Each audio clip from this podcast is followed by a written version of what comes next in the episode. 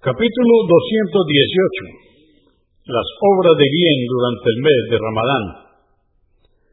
1222. Ibn Abbas, que Alá esté complacido con él, dijo, el mensajero de Alá, la paz de Dios con él, solía ser el más generoso de todos, especialmente en Ramadán, especialmente cuando se encontraba con el ángel Gabriel. Cada noche de Ramadán solía encontrarse con el ángel Gabriel para estudiar el Corán.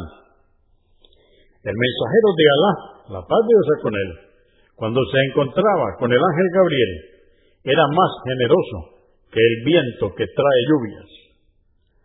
Convenido por Al-Bukhari, volumen 4, número 99, y Muslim, 2307.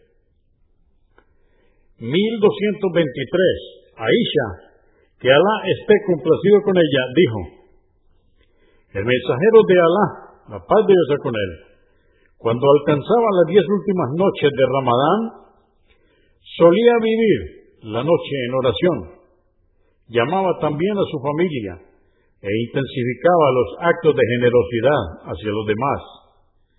Convenido por Al-Bukhari, volumen 4, número 233, y Muslim 1174.